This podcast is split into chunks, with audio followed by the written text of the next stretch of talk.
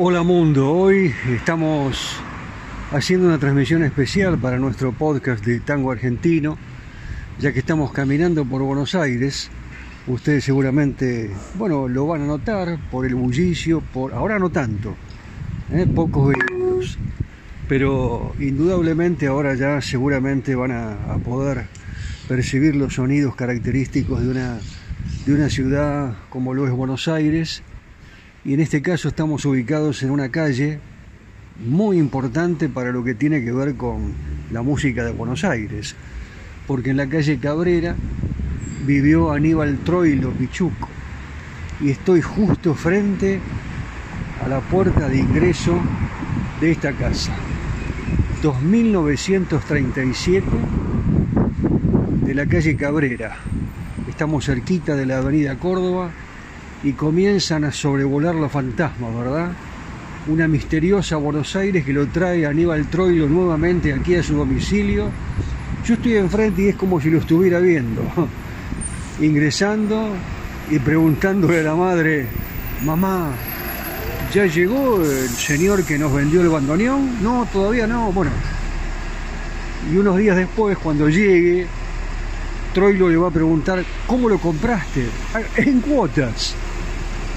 Y después, a medida que vaya transcurriendo el tiempo en aquella Buenos Aires, donde todavía nadie imaginaba que Aníbal Troilo iba a debutar con solo 23 años en el Marabú de la calle Maipú, casi esquina Corrientes, ese vendedor de, del bandoneón de Aníbal Troilo no apareció nunca más.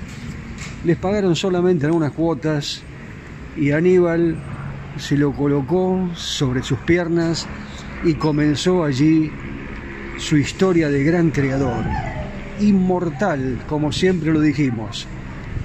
Voy a cruzar la calle, ahora que me lo permite el tránsito, me voy a acercar para que ustedes hagan de cuenta que están caminando conmigo por Buenos Aires e imaginen que tal vez si yo golpeo la puerta sale Aníbal Troilo. A ver. No, parece que no hay nadie, pero sí hay una placa que dice Casa Natal de Aníbal Troilo declarada sitio de interés cultural, legislatura de la ciudad de Buenos Aires, 4 de diciembre de 2008. ¿Qué les parece si ahora hacemos volar nuestra imaginación y ya inmediatamente nos instalamos en las primeras mesas del Marabú y lo vemos venir. Allí está. Está con Fiore. Ataca la orquesta de Troilo. Y aquí estamos observando en un sitio privilegiado, después de haber estado en la casa de Aníbal, Aníbal Troilo, Pichuco, Francisco Fiorentino y su debut en el Marabú.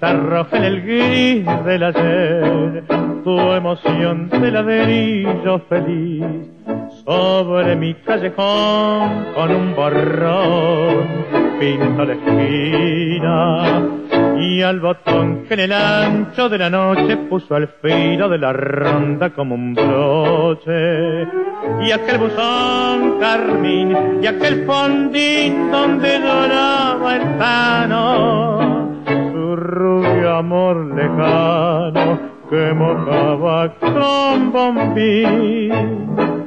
¿Dónde estará mi arrabal? ¿Quién se robó mi niñez? ¿En qué rincón, luna mía, volca como entonces tu clara alegría? Veredas que yo pisé, malevos que ya no son. Tu silo de raso trasnocha un pedazo de mi corazón.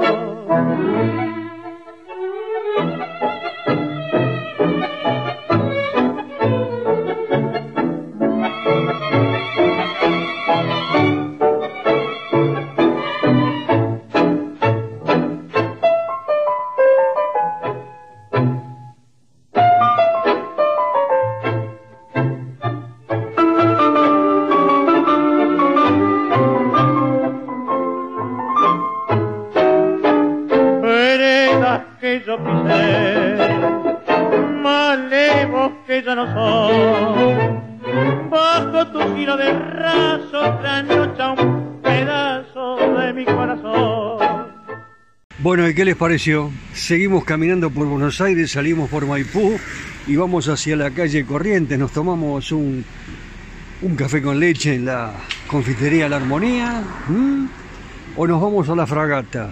No están más. Eh, simplemente eh, como, bueno, comentario anecdótico relacionado con esta vivencia que hemos tenido hoy junto a todos ustedes y esta tinta roja, ¿no? Eh, con Aníbal Troilo, esa asociación en amistad de Troilo con poetas de alto vuelo, tales como Homero Mansi, Homero Expósito, José María Contursi, Cátilo Castillo, que abrió el camino indudablemente hacia una búsqueda más poética y artesana de hacer los tangos, alcanzando así eh, cimas infinitas de belleza y arte universal. Estos tangos como el que acabamos de escuchar, Tinta Roja, que serán la antesala para próximas emisiones, haciendo un impas en estas historias que estábamos contando relacionadas con la manera a través de la cual Carlos Gardel con Lepera, lo estábamos diciendo ya en los primeros dos podcasts, había creado sus canciones, llegó Troilo, claro, mágicamente, apareció porque estoy transitando Buenos Aires y como pasé por la casa de Pichuco, se me ocurrió esta idea. Espero les haya gustado, Próximamente Malena, ¿sí? Por citar algunos, Grisel, Barrio de Tango. Prepárense, porque esta segunda temporada de Tango Argentino viene con muchísimas sorpresas, pero fundamentalmente poniendo de manifiesto una vez más aquellos valores característicos de la música ciudadana de la República Argentina, el tango argentino para todo el mundo. Les habla Daniel Batola desde algún lugar de Buenos Aires. ¿Nos encontraremos algún día aquí? Háganmelo saber. Ahí abajo, ahí tienen el mensajito que me pueden enviar, el número, para que pueda recibir la pregunta, el consejo, la sugerencia o simplemente el saludo. ¡Chao mundo! Me tomo el colectivo. Hasta la próxima.